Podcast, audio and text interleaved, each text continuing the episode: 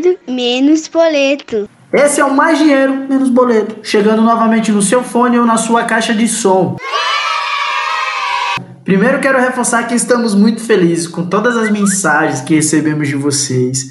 Desculpem se eu estou demorando para responder algumas, mas seguimos trabalhando para atender todos principalmente para responder as dúvidas e anotando as sugestões de temas. Eu falo com vocês, vocês me ouvem por aqui e assim construímos um projeto colaborativo. Todo mundo se ajuda. Mas para que esse conteúdo alcance cada vez mais pessoas, precisamos muito do apoio de vocês na divulgação. Compartilhando o link do podcast com os amigos, com nos stories do Instagram, com seus seguidores, grupos de WhatsApp e pessoas próximas a vocês. E vamos para o abraço especial, que hoje vai para Lívia Souza, Vânia Rocha, Cláudio Faustino, Carol Guerreiro, Giovana Nunes, Claudete Monteiro, Maíra Lima e já Jadson Lima. Seguimos gravando o podcast de casa. Como sempre reforço, esse projeto nasceu para aproximar vocês da economia e dar voz para diversos temas, movimentos, causas e hoje vamos aprender juntos sobre finanças pessoais no movimento LGBTQIA+. Olha aí, quem sabe faz ao vivo, bicho!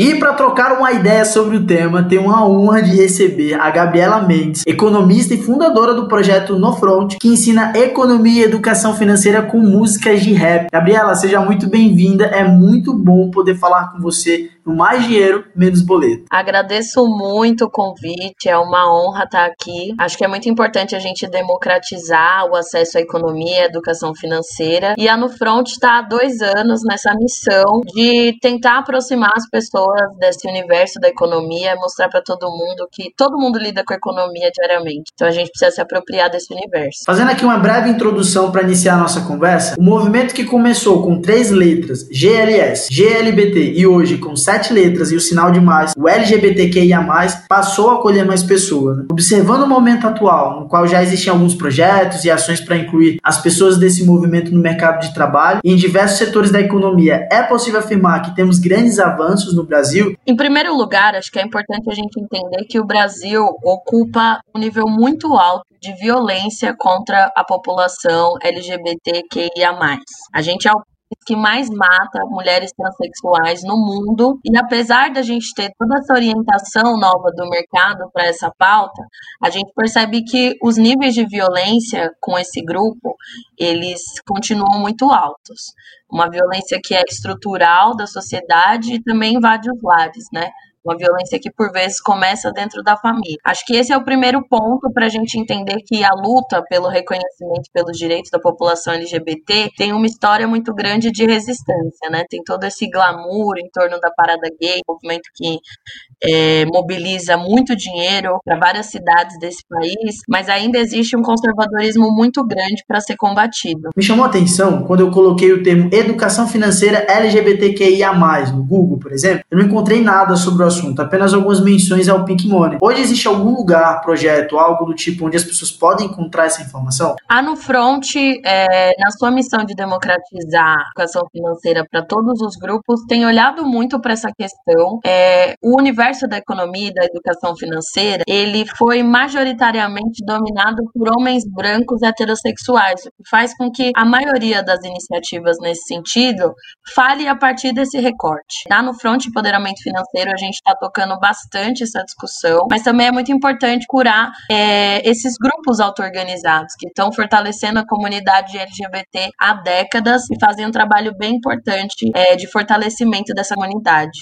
É quase impossível você iniciar essa conversa sem mencionar o Pikmoney, mas como e onde ele surgiu e podemos dizer que ele é sinônimo de representatividade na economia? Ele é um termo que surge justamente para tentar fomentar é, o aumento do investimento nesses mercados. Então, a gente pensar a opção sexual, muitas pessoas LGBT são excluídas do mercado de trabalho e criar um ecossistema onde essas pessoas consigam vender os seus produtos e serem consumidas é algo muito importante para a gente fortalecer esses grupos do ponto de vista econômico. É, existe uma certa corrupção que tem sido feita por parte de grandes marcas acerca dessa pauta. Então, se você olha, né, nesse mês que é o mês do orgulho, tem muita muitas empresas que estão é, apoiando a pauta LGBT, mas nem sempre isso se converte em políticas efetivas dentro dessas empresas. E é muito importante a gente olhar para isso, porque a exclusão é um fator muito grande de marginalização das pessoas LGBTs. E por isso que fortalecê-las economicamente é algo fundamental. Aí você citou a parada LGBT, é, só para as pessoas que estão ouvindo entenderem a relevância do Money para a economia, por exemplo, aqui no estado de São Paulo, o evento movimentou 403 milhões é, em 2019, segundo a prefeitura. Já é considerado o evento mais rentável da cidade, né, superando o carnaval. A gente consegue afirmar é, que esse dinheiro é revertido em das pessoas do movimento, Gabriela? É complexo a gente fazer essa afirmação, porque a parada LGBT em São Paulo, ela movimenta muitos setores, o setor de turismo, o setor de hotelaria, e é muito importante a gente entender quem de fato se apropria desses valores. Infelizmente, é, a gente está falando de uma população que por vezes ainda está muito inserida de forma precarizada. Esse dinheiro acaba sendo absorvido pelas grandes marcas que fazem grandes campanhas nesse momento. Qual é o papel dos coletivos e comunidades na formação dessas pessoas com relação à educação financeira? Ah, é fundamental, porque o coletivo ele traz uma ideia de unidade e a criação de projetos futuros. A gente discute muito lá no front que o genocídio é o maior inimigo das nossas finanças.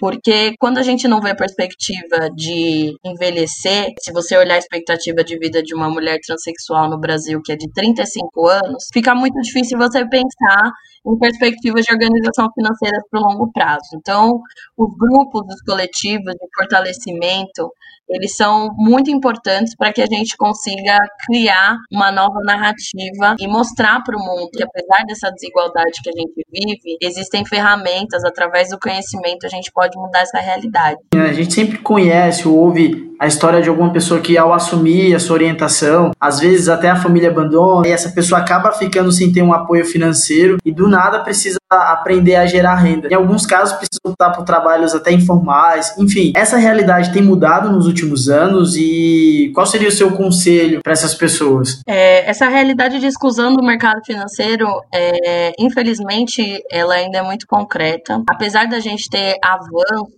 a gente tem hoje uma série de iniciativas que vão pensar nessa, inclusi nessa inclusão em, em, mais diversidade nos RHs das empresas, a gente ainda vê é, essa população num lugar de marginalidade econômica muito grande. É, existe um desafio muito grande do ponto de vista estatístico, não só para a gente mensurar essa população, mas para a gente conseguir acompanhar o lugar que elas estão ocupando. Mas, de qualquer forma, eu acredito que a gente precisa cada vez mais evidenciar o quanto a questão econômica sustenta as opressões que a gente vive e procurar conhecimento para a gente se instrumentalizar e conseguir romper com essas barreiras. Você é um exemplo que deve influenciar, que deve não, que influencia muitas pessoas no mercado de trabalho. Como você se sente sendo de uma influenciadora nessa, questão? Olha, eu acredito muito é, na questão do exemplo pedagógico. Uma vez eu li que o discurso comove, mas o exemplo arrasta. Então eu fico muito feliz de poder é, ser uma referência em alguma medida, alcançando esses espaços que historicamente foram ocupados por homens brancos heterossexuais. E é fundamental que a gente consiga romper com essa narrativa da única pessoa que conseguiu aí é, construir uma trajetória de sucesso, porque é todo um trabalho coletivo. Eu entendo que a minha trajetória, ela é experiência, ela é fruto do esforço de muita gente que veio antes de mim e a gente está aí abrindo os caminhos para que as novas gerações possam encontrar um, um lugar sem sem machismo, sem homofobia, sem racismo, é, para que a gente consiga construir uma sociedade melhor. Quais são as dificuldades que essas pessoas do movimento passam no mercado de trabalho? É, as exclusões é, em torno da população LGBT, elas já começam desde a infância e da adolescência, onde muitas pessoas sofrem bullying e violência, tanto na família quanto nos espaços externos, que comprometem o rendimento educacional e etc. É, além disso, as empresas têm uma discriminação muito grande na porta de entrada então você pensar como os processos seletivos são estruturados hoje, e além disso, a partir do momento que as pessoas conseguem ingressar dentro do mercado de trabalho, a gente tem mecanismos de discriminação salarial operando muito fortemente. Então, eu acho que os desafios são muito grandes e a gente precisa evidenciar a questão, esse aspecto econômico, quando a gente fala no fim da desigualdade e da discriminação, como uma prática a ser tomada por todas as empresas que se utilizam dessa pauta é, e se promovem através da questão LGBT. Então é muito importante cobrar políticas de empregabilidade para esses grupos. Gabriela, durante a pesquisa para a elaboração dessa pauta, encontramos um estudo realizado com 39 países que foi divulgado pela Universidade da Califórnia que conseguiu exemplificar que a discriminação contra as pessoas do LGBT afeta a economia de um país. Além disso, o estudo também mostra que cada direito que um país concede aos seus cidadãos LGBT equivale a um aumento de 320 dólares per capita em seu PIB. Para quem está ouvindo, não sabe o que é PIB, é o produto interno bruto. Ele representa o desempenho econômico de um país, ou seja, tudo aquilo que o país produz e consome. Agora a pergunta, olhando para esse estudo, como as pessoas que não fazem parte do movimento podem dar visibilidade ou promover conexões econômicas entre as pessoas do movimento e diversos setores da economia. É muito importante a gente entender que a discriminação ela tem efeitos econômicos muito ruins. É, quando determinadas populações não têm acesso à renda por conta da sua condição, seja de orientação sexual, seja de identidade de gênero, ou até mesmo pela condição étnico-racial, isso gera um prejuízo para toda a sociedade. Então, é muito importante a gente entender que a questão LGBT não é uma questão só para as pessoas LGBT, que todo mundo que entende que a discriminação é prejudicial socialmente deve tomar essa bandeira para si, respeitando o lugar de fala, mas entendendo que as pessoas heterossexuais, elas têm um lugar de fala importante para denunciar essas discriminações que acontecem na sociedade. Então, eu acho que nesse momento de polarização é fundamental que as pessoas se vejam como aliadas de causas é, que são estruturais da sociedade, ainda que essas causas não as atinjam diretamente. Então, você não precisa ser uma mulher trans para entender que existe uma transfobia estrutural agindo e que é muito importante se posicionar publicamente em relação a isso. E chegando na reta final, vamos para o quadro. Eu falo, tu escuta. Hoje eu e vocês vamos ouvir histórias que inspiram. Como o quadro diz, vamos escutar. Meu nome é Matheus Negrão, moro em São Paulo e hoje eu trabalho como social media. Eu gerencio redes sociais em uma universidade. Eu sempre costumo brincar que eu ganhei na Mega Sena, porque eu sou uma pessoa gay e preta. Ser uma bicha preta, antes de qualquer coisa, a pessoa vai olhar pra minha cor, pra depois ela se importar com a minha sexualidade. Então, a sexualidade ela acaba ficando em segundo plano quando a gente fala de corpos pretos. E é uma pressão dobrada, porque o homem preto ele carrega um estereótipo do que é ser um homem preto no Brasil, que é ser o provedor da família, ser o homem hétero, alto, forte, musculoso, que fala grosso. Então a gente carrega esse peso dobrado. Se um homem branco já é rejeitado por ser afeminado, por exemplo, é, por ter ligado a figura feminina, que no caso a gente fala de machismo, é, quando a gente fala de um homem preto e gay, isso é redobrado. Durante toda a minha formação profissional na faculdade, um, eu nunca enfrentei assim é, um problema em questão da minha sexualidade, porque eram todos jovens, livres. Então, como eu falei, a minha cor ela sempre é, entrou primeiro nesse jogo de seletividade. Agora, quando eu entrei no mercado de trabalho, aí sim eu encontrei, encontrei problemas em questão, tanto em questões raciais como em questão da minha sexualidade, porque as pessoas elas esperam coisas de você nesse mercado de trabalho. E se você não se encaixa em determinado padrão, você está fora. E infelizmente, eu preciso me encaixar nesses padrões para sobreviver. Hoje a diversidade está tomando conta de todos os lugares. A gente vê que o quanto as empresas empresas reconhecem que quanto mais diverso o seu quadro de funcionários, melhor é. Desde que, e aí vem as coisas racistas, homofóbicas, machistas. Então a gente te aceita desde que alguma coisa, né? E aí vem as condições para serem impostas e que você precisa seguir.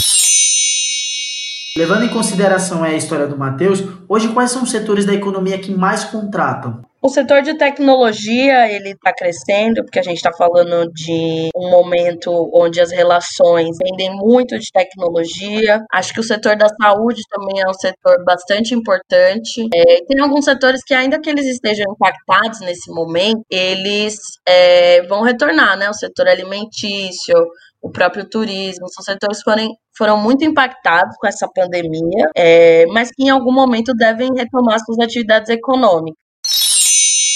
Me chamo Leandro Lima de Almeida, moro em São Luís do Maranhão, tenho 24 anos e atuo no mercado de trabalho como fotógrafo. As nossas oportunidades, elas são diferentes a partir da necessidade em que nós precisamos ter que discutir sobre esse assunto. É lamentável, mas as nossas habilidades profissionais não são levadas em consideração. Tive um caso de uma entrevista de emprego, após ela ser feita, o, o meu entrevistador me perguntou após perceber se eu era gay, mesmo sabendo que perante a lei é proibido esse tipo de pergunta em uma entrevista de emprego. Eu respondi que sim. E o posicionamento da empresa foi em não, ter, em não me contratar usando desculpas para não falar o que elas realmente pensavam. Mas pela minha sorte, eu ainda tenho uma passabilidade por ser um homem cis, o que não me invisibiliza tanto como pessoas trans. Elas são humilhadas, excluídas e desumanizadas pelo mercado de trabalho. É, infelizmente, a classe trabalhadora empresarial reduziu a comunidade trans à marginalidade, tendo a prostituição como único meio de fins lucrativos, descartando toda a potência que esses homens e essas mulheres têm. Ainda não tive dificuldade dificuldade financeira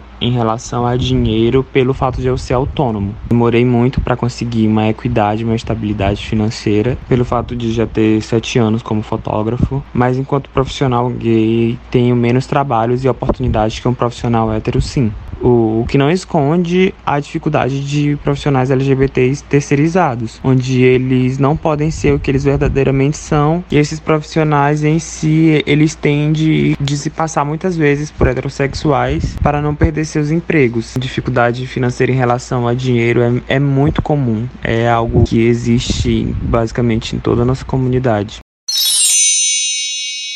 inclusão, é importante que as políticas de inclusão sejam pensadas por pessoas LGBTs. É, muitas vezes a gente vê o discurso da diversidade sendo é, captado por pessoas. É, então é muito importante a gente entender que quanto mais essas políticas forem pensadas pelos protagonistas, mais efetividade elas terão. Como uma consideração final? Acho muito importante a gente entender que todo mundo precisa falar de economia. A gente tem, infelizmente, no Brasil uma construção secular de discriminação e e exclusão, mas a gente está num momento também onde todas essas desigualdades estão sendo escancaradas e tem se mostrado né, para a sociedade o quanto que é prejudicial. Então, é muito importante que não só nesse mês, mas em todos os meses do ano, a gente reflita sobre as discriminações e desigualdades que nos acometem, para que a gente consiga, de fato, construir uma sociedade melhor. A No Front Empoderamento Financeiro vem nessa missão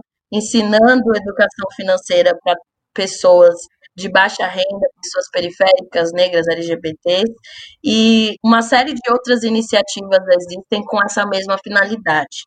Os aliados precisam é, fazer também um trabalho de pesquisa para se juntar a todas essas iniciativas que já estão construindo esse futuro melhor. Esse espaço aqui do Mais Dinheiro Menos Boleto, ele é pensado dessa forma, com esse propósito de promover essas conexões. É isso, todo mundo que está nessa missão de democratizar acesso a, a esses conhecimentos é, tá na mesma missão que eu. Para quem nunca teve nenhuma aproximação com o movimento e quer começar a, a, dar os primeiros passos, você tem alguma indicação, sei lá, de algum conteúdo que que possa ser uma porta de acesso para essas pessoas? Então, para quem quer refletir sobre esse contexto, eu recomendo muito um disco do Emicida que chama Dons e Cabra e a Revolução Silenciosa. É um disco que o Emicida gravou na primeira turnê internacional dele e vai refletir sobre esses processos de ascensão e tudo mais.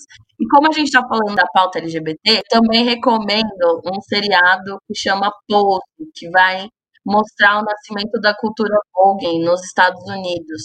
E é bastante legal para a gente se apropriar e entender o quanto as pautas da comunidade LGBT elas já estão colocadas há décadas. E o desafio é que a gente consiga superá-las para construir uma nova realidade. O programa está acabando e para quem quiser entrar em contato com você, Gabriela, como faz? A gente está nas redes sociais como No Front Empoderamento, no Instagram, no YouTube, no Facebook e temos também o site www.nofront.com.br, onde a gente está aí nessa missão de democratizar a economia. Muito obrigado por aceitar o nosso convite. Eu quero já antecipar, chamar você para falar sobre outros temas relacionados a finanças em breve.